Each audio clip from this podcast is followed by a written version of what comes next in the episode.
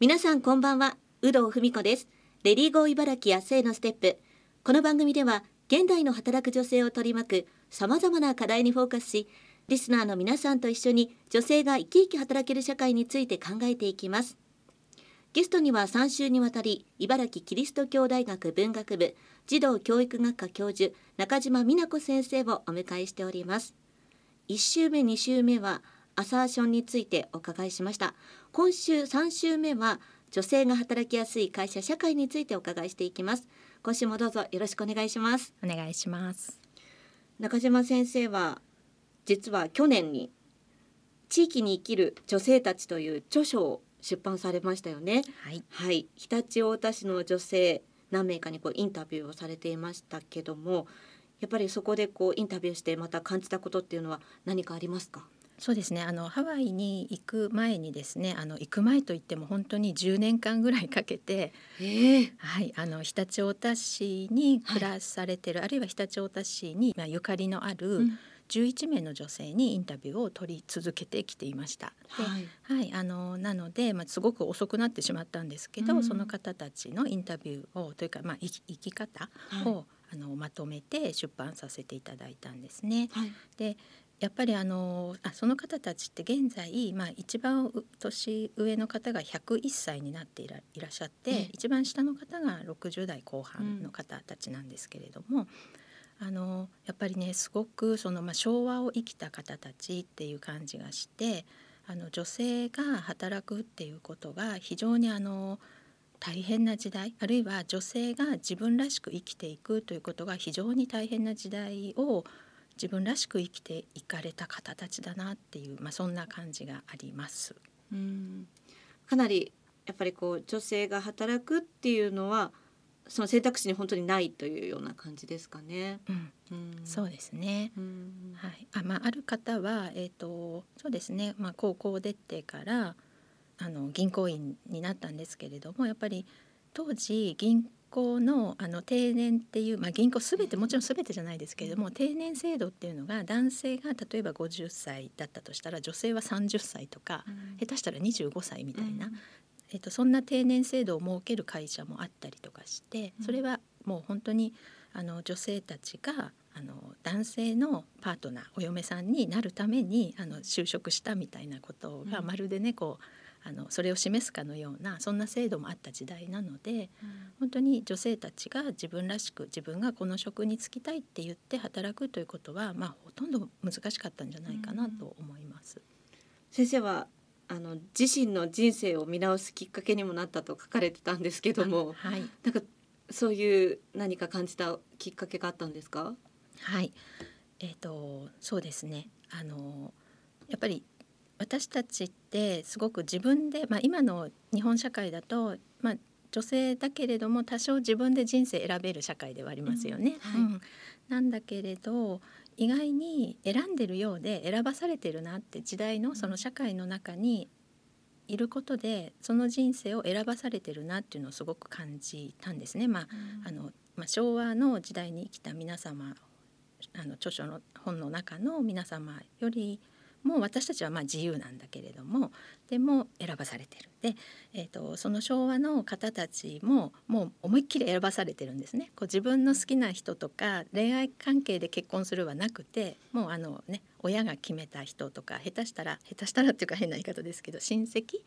とか同士で結婚したりとかしているので。えっと、非常に選ばされてる人生だけど選ばされたその中で自分なりに生きていく方法をすごく模索してあるいは工夫してあの自分なりに生きて満足してる感じがするんです、うん、だからやっぱりその与えられたものあるいは選ばされたものでもうなんか自分はこんな人生のはずじゃなかったってすごく不満に生きていくのも一つの人生だけれども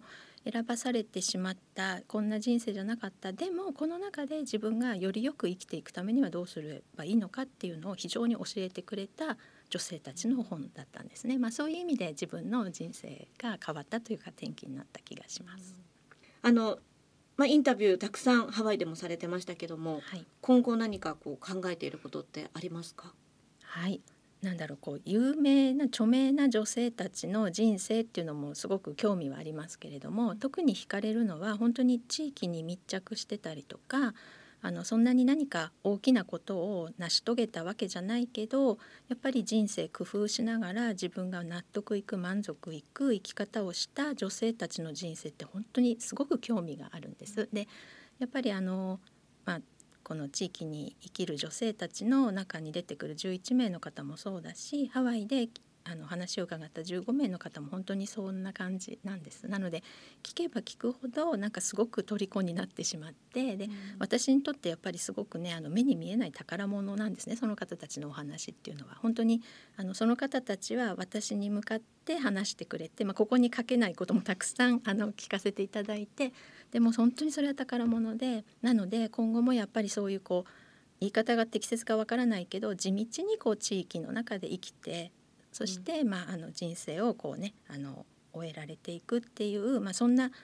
形のまあなんていうのかな女性の人生をすごく聞きたいなって思っているところです。うんまあ、皆さんに本当にそれぞれにドラマがあるというか、はい、そこからやっぱり私たち同じこう女性として学べるものもあるっていうことですよね。はい、あの改めて番組のテーマである女性が働きやすい会社社会ってどんなものだと思いますか？そうですねあのまあ、そういうインタビューをたくさん取っていく中でみんなやっぱりそれぞれの考え方があってそれぞれの人生があるんですね。でそれどれが正しくてどれが間違いっていうことは本当になくてあの本当に人って多様なんだなって多様な考えと生き方をしてるんだなっていうのを学んだのでやっぱり私たちその今の日本社会の中にちょっと足りないのは多様なちょっと人と違う考え方とか、うん、人と違う生き方をあのする女性たちに対してあの人変わってるよねとかあの人ちょっと私たちと違うからねみたいな感じであのなんていうのかなこうちょっとね排他的というかちょっと退けるみたいな感じの、社会でもあるかなって思っています。でもそうじゃなくってやっぱりこれからねあのグローバルに私たち生きていく時代に差し掛かってっていうかもう入ってますねどっぷりね。その中で多様な考え方生き方はあの人面白いねってあの人の生き方素敵だよねってあの受け入れるで共に面白がってあげることそれがすごくあの必要でそれは女性たちだけの努力では難しくてやっぱりね社会全体でそういう機運というかそういう、ね、考え方を作っていかなくちゃいけないのかなと思っています。でね、えっと、一つあのハワイの女性たちにインタビューして、すごく一緒にあの大笑いしたのがですねあの、まあ、日本にルーツのある女性たちなので日本にこう戻ってくることもあるんですよ。あの、はい、まあ、ちょっと親御さんがいたりとかね、ええ、年のあの、ね、年齢の高い親御さんがいたりして戻ってきた時になんかねみんな私の私のことじろじろ見るのよねって電車とかに乗っても、じろじろ見るのよねって言うんです。うんでそれはなんかね服装がなんか日本人らしくないんだよねって。あの70代のある女性の方はやっぱりねそのすごい素敵な色のこうビビットカラーのこう緑色の T シャツを着たりとかですね、まあ、黄色いあのワンピースを着たりとかってすごく素敵なんです。だけど日本に来てそれでちょっとあの夏とかだとビーチサンダルとか履いて 電車に乗るとみんななんかじろじろ見てああ私ってなんか日本の中ではきっと住めないんだなって思うっていうのを、まあ、お一人だけじゃなくて結構何人かおっしゃってて。だからやっぱりそういうなんか多様な人に対して日本って寛容性がないというか、うん、そういう社会なんだっていうのはハワイのその女性たちからもうすごくあの、はい、気づかされたということがあります。はい、いや本当になんかもう全部のお話を象徴するような お話でしたけども、最後に働く女性に向けてのメッセージもお願いします。はい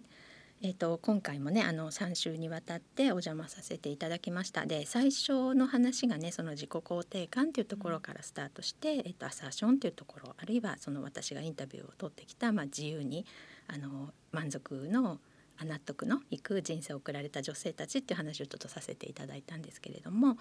あのやっぱりね、うん、人生って長いようで意外に長くないと思うんですね。うん、あの本当にうん、短いと思うからやっぱりあの自己肯定感が低かろうが高かろうがあの、まあ、そこにとらわれずにですね、まあ、もちろんあのいろいろ苦しんでる方もいらっしゃると思うんだけど、うん、そこにあんまりとらわれずになんかこう今の自分をね、あの認めてあげる。まあ私もこれでいいじゃん OK じゃんって思ってあげることがいろんなことのスタートにつながるかもしれないなって思っています。だからなんかいろいろうまくいかないこともあるかもしれないけどまずはあの、まあ、それでも私は私よねって思ってあげることがあのいいのかなって思います。茨城キリスト教大学文学部児童教育学科教授中島美奈子先生に3週にわたりお話をお伺いしました。中島先生素敵なお話ありがとうございました。ありがとうございました